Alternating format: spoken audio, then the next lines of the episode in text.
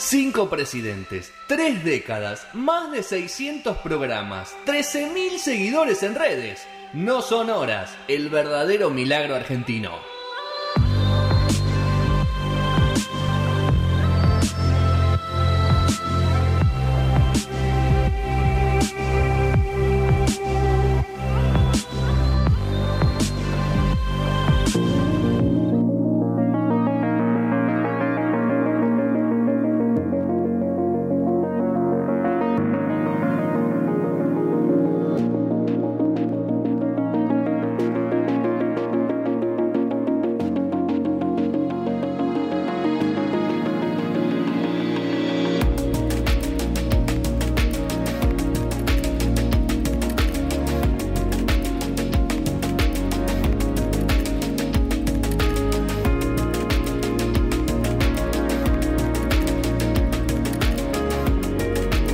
Seguimos acá en No Sonoras, tercer bloque ya. Ya escuchamos a Nicky Nicole, ya bailamos un poquito entre todos, ¿eh? disfrutando de. Solamente Rodri Gastón. Sola- No, no, no, yo lo vi. quería mentir, Ana, no me dejaste. Yo lo, yo lo vi perreando a Sergio igual, ¿eh? Uh. Y me, me llevó para ese lado, me llevó para esos rumbos. Eh, vamos a bancar, el artista del momento, dijo Sí. Gastón, y Sí. coincido. De hecho, de ahí, bueno, los gustos, sabemos que vos sos más conservador, Petro. Totalmente. ¿no? Y soy de, de tu camada. Yo no soy tan conservador, ¿eh? Te diría. Yo. Bueno, yo ya saben que de ahí que no me gusta el rock, así que ya lo saben. Claro. Es como mi declaración, así.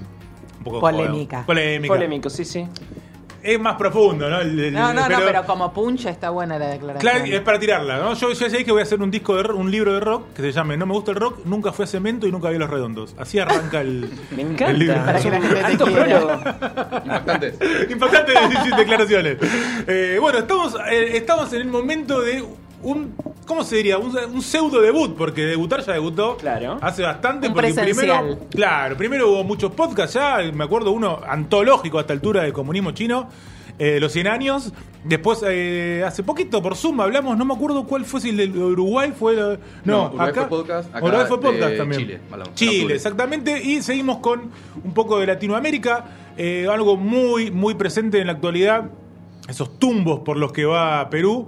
Así que eh, presentamos al señor Juan Pablo Pucharelli. Bienvenido, muchas gracias. Muchas gracias, ¿cómo están? Bien, vos. Bien. Muy tranquilo, bien. ¿Cómo, ¿Estás bien? ¿Estás tranquilo? Sí, sí. Eh, piso, Ahora primera sí. vez, por eso. Ya- ya me ¿Habías hecho radio en piso en otro lado? No, no. O sea, es hoy siempre así. eh, y no está feo, feo, ¿no? Claro. Habla estás mal de él nervioso. ¿no? Te Tu- soltó la tu- mano, Tu, rol de, de, de- de acongojar a los panelistas. No, pero digo, me- me- yo no sé, ah, no, no sé si habla muy bien de fe de esto, ¿no? No quiero, no quiero decir nada. Como ¿no? que hoy te tocaron. Y le soltó la mano. Le soltó vos Si querés decir. está bien. Sí, son ¿no? vacaciones está bien. Y el pollo lo, lo armó, todo lo generó, lo creó y después dijo, eh, anda solo. No, no, es la Anda presión- solo con esos cuatro que están No, ahí. no, es la oportunidad de destacarse sin él, ¿viste? Porque si no, eh, se, lo, se lo come todo también, Fede. Esa puede ser, esa es mejor todavía, ¿no? Están serruchando al pobre Fede, estoy Claro. notando. ah, viste, tenía razón Gastón, ¿eh? Tenía razón, era, era un topo al final. Era- que- que estaba muy Qué claro. maldad, qué no lo vimos. ¿eh? No lo vi. Bueno, ahora sí un poco de seriedad porque la verdad que, como decimos, la parte, lo que habla Juli, lo que habla Juan Pablo termina siendo lo más serio de No Sonora, sin dudas. Y bueno, un, algo que está como muy actual, ¿no? muy caldeado, hubo novedades hace muy pocos días eh, sobre Perú, o ahí el Parlamento, una decisión. Bueno, contanos un poco cómo viene la cuestión. Eh, tenemos también unos audios para, para escuchar después, así que bueno, todo Así tuyo, es. Juan Pablo. Bueno, vamos a hablar de la actualidad política peruana. Eh, mañana se cumplen cinco meses del triunfo del profesor rural Pedro Castillo en la segunda vuelta contra Keiko Fujimori. Primero hagamos un breve contexto histórico para meternos luego en la coyuntura actual, si les parece. Sí. Eh, Perú es, en mi opinión, uno de los países más complejos e interesantes de la región. Es la tierra que, por ejemplo, vio nacer a uno de los principales intelectuales y militantes de la historia revolucionaria latinoamericana, que es José Carlos Mariátegui. También tuvo una de las dictaduras más particulares o extrañas de la región, que fue la de Juan Velasco Alvarado entre el 68 y el 75, que entre otras cosas impulsó una reforma agraria e incluyó al quechua como lengua oficial del Perú junto con el castellano. Pero para no irnos tan atrás en el tiempo, vayamos a una fecha más cercana, que es crucial para entender el Perú contemporáneo, que es 1993. En ese año, el presidente de entonces, Alberto Fujimori, electo en 1990, tras derrotar al escritor Mario Vargas Llosa, Claro. conocido por todos y todas, impulsa una nueva constitución que transformaría para siempre al Perú, tanto política como económicamente. En términos económicos, básicamente entronizó el modelo neoliberal como lo conocemos hasta el día de hoy. Y en términos políticos institucionales, creó dos engendros. Por un lado, la figura de vacancia por incapacidad moral, en la que el Congreso, de manera express, si junta 87 votos de los 130 de la Cámara, puede destituir de un plumazo al presidente sin dar muchas explicaciones, Tremenda. casi Esa- que esa- de la noche a la mañana. ¿Eso sucede en, en- en muchos países de Latinoamérica? Al revés, no, pa- no pasa en ninguno y pasó eh, que se utiliza esta figura varias veces en estos años. Claro. Casi se volvió una costumbre. Claro, se volvió en el Perú fue como algo, bueno, usemos la, ma- la carta esta cuando se pueda. Para ellos es común, pero no es nada común para la región No, ni para el mundo. ¿Eh? Y el otro engendro que decía es la llamada cuestión de confianza, que básicamente obliga a que el gabinete elegido por el presidente tiene que ser aprobado en el Congreso por mayoría simple, o sea, que haya más votos a favor que en contra. Pero esto, un gabinete que vos lo puedes elegir, pero no está garantizado que se mantenga como tal. Es increíble eso. En una semana puede estar caído, tienes que hacer otro de vuelta y así. O sea que todo el tiempo están opinando. Sí, sí, todo el tiempo es rosquear y buscar aliados en el Congreso. Pero, eh. ¿esto, ¿Esto tiene algún tipo de fortaleza, digo, en cuanto a lo político y del país? Eh, ¿Eso genera una presión de, de hacer bien las cosas, como para que no te destituyan? O sea, ¿genera cosas buenas más allá de que es muy polémico? Está buena esa pregunta. Cuando se implementa esto en el Sí. 93, que Fujimori tenía un poder enorme Claro. entre su partido y los satélites, Claro. los partidos satélites del Congreso, eh, su argumento era restarle poder ejecutivo para que sea un equilibrio de poderes más, más a la europea, más Claro. parlamentarista. Claro, sí. exactamente. Claro, cuando vos no, desde el gobierno no tenés una hegemonía partidaria como esa que había en el 90, nunca más la hubo en Perú Exacto. Claro. es un problema muy grande para gobernar todo el tiempo. Eh, y ya vamos a ver por qué esto es importante para entender el hoy. Eh, bueno, entrado el siglo XXI, se habla del milagro económico peruano debido la- al fuerte incremento del precio de las materias primas, que países como Perú, que tiene una estructura productiva basada centralmente en la exportación de productos minerales y agrícolas, se vieron beneficiados en términos económicos, pero la contracara fue la agudización de la desigualdad social, que exhibe niveles dramáticos de marginalidad, de informalidad laboral. Son niveles que si acá el nuestro es alto, alrededor de 50, allá son 75-80% de empleo negro. Y O una sea, clase media bastante inexistente, ¿no? Exactamente, poca gente jubilada, es un, es un sistema realmente muy injusto. Eh, bueno, llegamos a 2021. No sé. Hay elecciones presidenciales, tras años de enorme inestabilidad política. Un dato, entre 2016 y 2020 hubieron cuatro presidentes en cuatro años. Claro. Sí, No, sí. no, Por no. medio de un presidente por año. Con huelgas y represiones sangrientas de por medio. La última fue en noviembre del 20, quizás se acuerdan, que fue ya en la pandemia. Y fue mu- muy, muy impresionante, muertos, desaparecidos, heridos. Bueno. Llegado 2021, nadie se anima a arriesgar qué puede llegar a pasar, básicamente porque no hay un solo candidato que mida más de 20%. Claro, todo eso desemboca en esto, ¿no? En que no hay, no hay nadie cantado para ir ahí, generando más división todavía, que bueno, ahora lo vas a contar seguro, es lo que termina pasando en las elecciones, ¿no? Exactamente. Vos generaste un sistema político débil de raíz, Mm. que obviamente las consecuencias son estas. Eh, bueno, como decía, un escenario electoral hiperfragmentado, ninguno llegando al 20%, incertidumbre. Pero ocurre una sorpresa, grande como la cordillera de los Andes, podemos decir, que es que gana la primera vuelta el profesor rural Pedro Castillo con el 18,9% de los votos. Tremendo, 18,9, una locura. Cuando a principio de año tenía 1% de intención de voto. Una locura. Bueno, muy, eh, o sea, y más todavía, eh, más todavía eh, fragmentado, pero me hace acordar, obviamente, acá a, por 2001, ¿no? A las elecciones de Exactamente. 2003. Sí, claro, sí, sin como duda. el aparecido. Sí. Mm. Exactamente. Eh, 18,9 Castillo, seguido en segundo lugar por Keiko Fujimori, la hija, La hija. de Alberto. Fujimori, con 13,4. 13. 13,4. Ah, qué locura. O sea, sí, sí, sí, no, es, es realmente muy particular. Entre los dos no llegan a, ese, a un 40, a ese 40, Claro. ni siquiera a 35, creo 32 por ahí. Exactamente. Claro. ¿Pero cuántos Pero- partidos hay en, en Perú, más o menos? Son muchos Claro. y son muy débiles la, la gran mayoría, sacando el Claro. Fujimori que, que tiene historia quizás, Sí. pero son muy poquitos, cada uno con cuota de poder eh, Claro, pero potencial, si como querés, que no pues hay podés aliar. alianzas, ¿no? Claro, si las hay, puedes juntar más poder. El tema es que Totalmente. Que no las haces. Claro. es, es perverso en ese sentido el sistema. Sí. Eh, para entender la razón de este triunfo en primera vuelta de Castillo, que como dije tenía 1% de intención de voto a principio de año. Hay que mencionar la experiencia de los llamados ronderos, de- que son una organización rural compuesta por aproximadamente 250.000 campesinos, principalmente del norte de Perú, que se encargan de mantener el orden e impartir justicia en sus comunidades en un contexto de ausencia estatal, una especie de sistema legal paralelo, Tremendo. claro. no reconocido oficialmente por el Estado, pero que convive con él en la práctica, digamos. Desde siempre esto. Eh, desde los 70, Desde hace los ya 70, varias sí. décadas. Para comprender mejor este fenómeno, hay un ensayo interesante de 2002 escrito por Raquel Irigoyen Fajardo titulado Hacia un reconocimiento pleno de las rondas campesinas y el pluralismo legal. Bueno, el nivel de cohesión y articulación de los ronderos ayuda a entender este 18,9% Sí, obvio. de Castillo, invisibilizado por encuestadoras asentadas en Lima, que, como se imaginarán, no se caracterizan precisamente por tener una buena cobertura del pulso social del Perú profundo, Nada. Por no decir que no conocen nada de lo que pasa. Y ahí. también bueno, la muestra del poder, ¿no? De los ronderos, ¿no? En ese sentido. Exactamente, Que, claro. Y poder no visto, justamente, por, por, las, por la centralización de, de Perú, ¿no? Por la parte central, digamos. Exactamente, Mm. totalmente. Bueno, al comenzar la campaña para la segunda vuelta, para el 6 de junio, la derecha fujimorista y sus aliados despliegan una campaña anticomunista cruda, Claro. inédita, Mm. mediática, política, buscando asociar a Castillo con la guerrilla maoísta peruana de Sendero Luminoso, que fue una de las más sangrientas de la historia Claro. de nuestra Sí. región. Si bien Castillo es el candidato del Partido Perú Libre, autodenominado de izquierda marxista-leninista, lo cierto es que Castillo no solamente no es el dueño del partido, sino que la tradición de los ronderos implicaba en numerosas oportunidades enfrentarse precisamente a la guerrilla cuando cometía atracos o atentados en varias Claro, localidades. si vamos a la cuestión histórica, convivió en cuestión de, de tiempos con el Sendero Luminoso. Exactamente. Claro. Claro. Exactamente.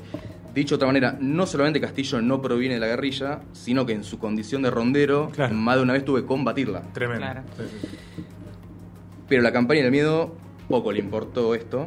En las semanas previas al balotaje, y esto es interesante, aparecen en las principales avenidas de ciudades como Lima o Callao grandes carteles amenazantes, sin firma, con consignas como Protege tu libertad y tu trabajo, no al comunismo. Ah, Dios. Otro. ¿Sabes que el voto en blanco le suma al comunismo? Imagínense ir por una avenida de Lima, Ah, ver sí. cartelones. No, en- eh, Impresionante. Increíble cómo toma el poder todavía de, de hablar Sí. del comunismo Es que en lo- estos es- tiempos, Creo que es ¿no? lo único que les queda como Claro. para mover. Exactamente. Sí. Además, con saber esto- esta procedencia de los ronderos de, Ya. Castillo, Sí, ya era sí. muy fácil de, de identificar que no era así. Finalmente Castillo gana el balotaje por un pelo. 50, Muy reñido eso, ¿no? 50,1 a 49,8. O sea, Sí, no. difícil O sea, pensarlo más peleado. Y, y- y ahí todavía, un- o sea, un, un- un- bueno, seguramente viene esa parte, un, una- un país entonces totalmente dividido, ¿no? O sea, Exactamente. hay que ganar con ese número y bancarla después, ¿no? Exactamente. Uno Mm. podría decir, wow, sacó 50%, Mm. alguien desconocido que viene de- del norte humilde, eh, totalmente fuera del poder político tradicional de Perú. Pero a la vez, claro, sacaste un pelo de ¿Qué distancia. le queda para.? Claro, que te queda después. Bueno, pero también no había un, un voto anti anti Keiko. Es verdad, eso, es- eso es muy cierto. Mucha gente no lo quería a Castillo eh, per se, Claro, sino que pero- no, no quería el retorno del Fujimorismo. Hay una memoria colectiva Sí. sobre eso muy fuerte. Claro, sí, sí, Por sí. ejemplo, la esterilización de miles de mujeres Mm. Exacto. eh, en los años 90 de- dejó huellas profundas. Eh, Pero dejó una mitad, es una mitad y mitad. O sea, Sí, totalmente debilitada la Exactamente. cuestión. Mm. Exactamente. Eh, bueno, entonces, como dijimos, gana Castillo Balotage. En las semanas siguientes, el Fujimorismo denuncia fraude, intenta por todas las vías impugnar mesas electorales en las zonas en las que Castillo había obtenido ventajas importantes, sobre todo en, en Ayacucho, en el norte, y al mismo tiempo convoca a manifestaciones callejeras con la consigna no al fraude, o sea, empieza a ganar las calles, Claro. la derecha. Vamos, eh, a propósito de esto, y a medida que la justicia electoral iba rechazando los pedidos de anulación de Fuerza Popular, que es el partido de Keiko Fujimori, escuchemos el audio 1 en el que Vania Tais, que es una militante ultracatólica y organizadora de las marchas que mencionábamos, dice en una entrevista uno de los disparates más grandes de la Tremendo. política latinoamericana en mucho tiempo, similar a Milei diciéndole zurdo a la reta, co- cosas llevadas al paroxismo, digamos, del, del delirio. Una locura. Escuchamos a Vania Tais. Los jurados No, es electorales. el otro, ¿no? Es- es- ah, ¿Está bien? ¿Es este? Joya, joya, Fuerza perdón. Popular. Eh, Bueno. tengo entendido que ya casi el Sabemos que no 100%. son 100% objetivos. ¿Perdón? Sabemos que no son 100% objetivos. ¿Por qué lo dice? Lo digo por la militancia comunista que han tenido. Entonces, yo lo digo porque justamente lo que se necesita es transparencia. Lo que Ya. queremos es que revisen las actas. Lo que queremos es que se la muestren a la gente. Tanto que se han estás diciendo la que los jueces, los magistrados de los jurados especiales, digamos en Arequipa, de las 31 eh, pedidos de nulidad, los 31 han sido desestimados, ¿son jueces comunistas? ¿Eso nos estás diciendo? Estoy diciendo que se tiene que transparentar el proceso. Es buenísima porque después no dice. No, sí, sí, no, dije no, no, claro, no, no, no, no se La hace cargo. La deslicé, la dejé pasar y sigo. Tremendo. Eh, Jueces comunistas, no, no, no cabe en ningún lado. Es creativo eso, ¿eh? Realmente es creativo eso. Eh, pese a todo, se cayeron los intentos de, Claro. de anular Claro. mesas. Se confirmó el, el triunfo de Castillo, que asume la presidencia el 28 de julio, ni más ni menos que en el bicentenario de la independencia del Perú, en conmemoración de la gesta libertadora de San Martín del 28 de julio de 1821.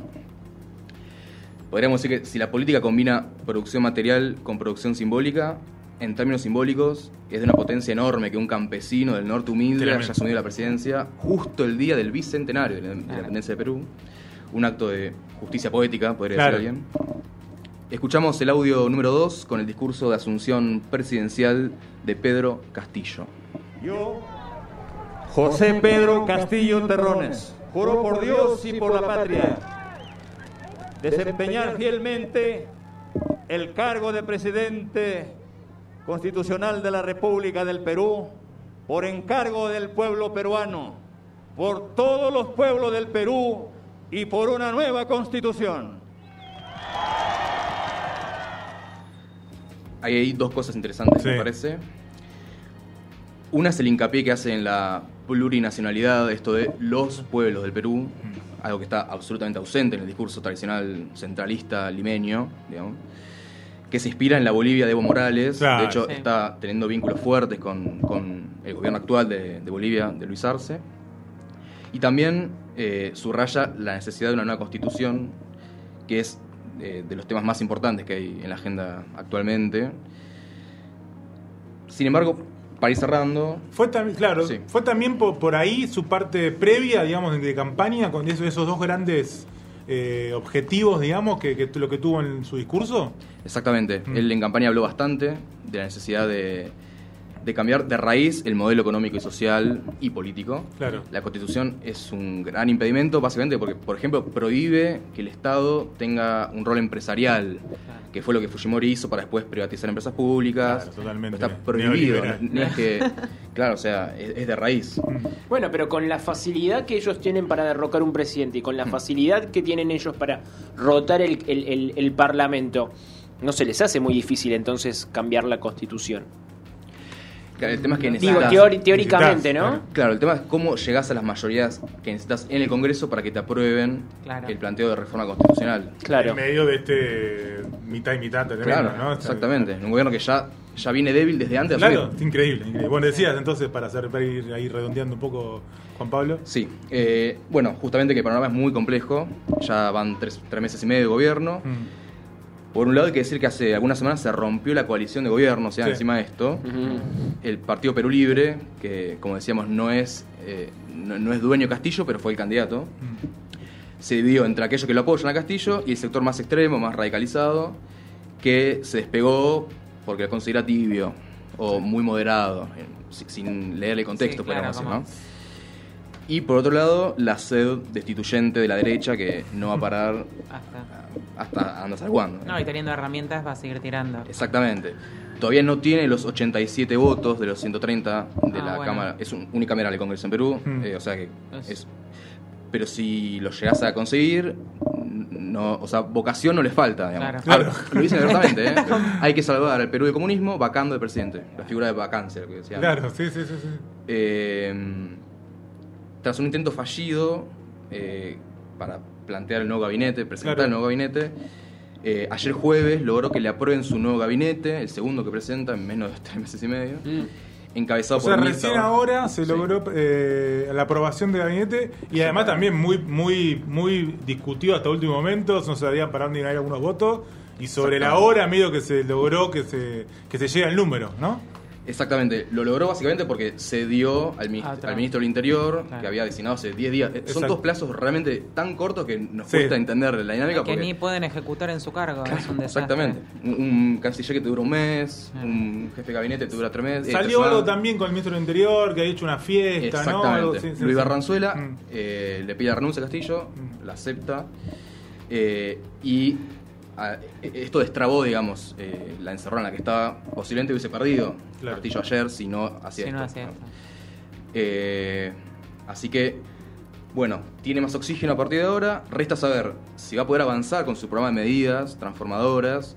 Él habla de, por ejemplo, renegociar los contratos con las mineras con mayor rentabilidad social, o sea, que el Estado capture más renta de la, de- Para los de- extraccionistas.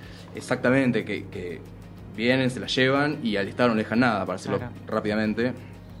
Eh, resta saber si va a poder avanzar o si el margen que tiene se le vuelve tan estrecho que solo le quedan como opciones o avanzar y que te destituyan y que Claro. vuelva a la derecha en un año o menos, o transar con el sector golpista para sobrevivir políticamente Y a, de- costa de resignar las medidas transformadoras, que es algo que ya pasó en Perú. De hecho, hay un, hay un concepto que se usa que es la humanización. ¿Por qué esto? Porque en Claro, por Ollantumala, Ollanta, exactamente. exactamente. En 2011, Ollantumala gana la presidencia con un discurso también transformador, eh, no revolucionario, pero sí transformador. Y ni bien asume, se da cuenta que el poder político tiene muy poco y prefiere sobrevivir políticamente, resignando las medidas de transformación, a jugársela, por decirlo Claro. de algún modo. Está todo abierto. Está todo Parece- abierto. Parece que hubiesen pasado dos años ya. Pero Para tirar como te hicimos la otra vez con Chile, que también te pedimos un vaticinio, ¿vos para dónde la ves que puede ir la cuestión? ¿Que puede ir al choque o que va a empezar a, calmar aguas, digamos? Yo creo que va a intentar restituir la alianza con Perú Libre. Claro.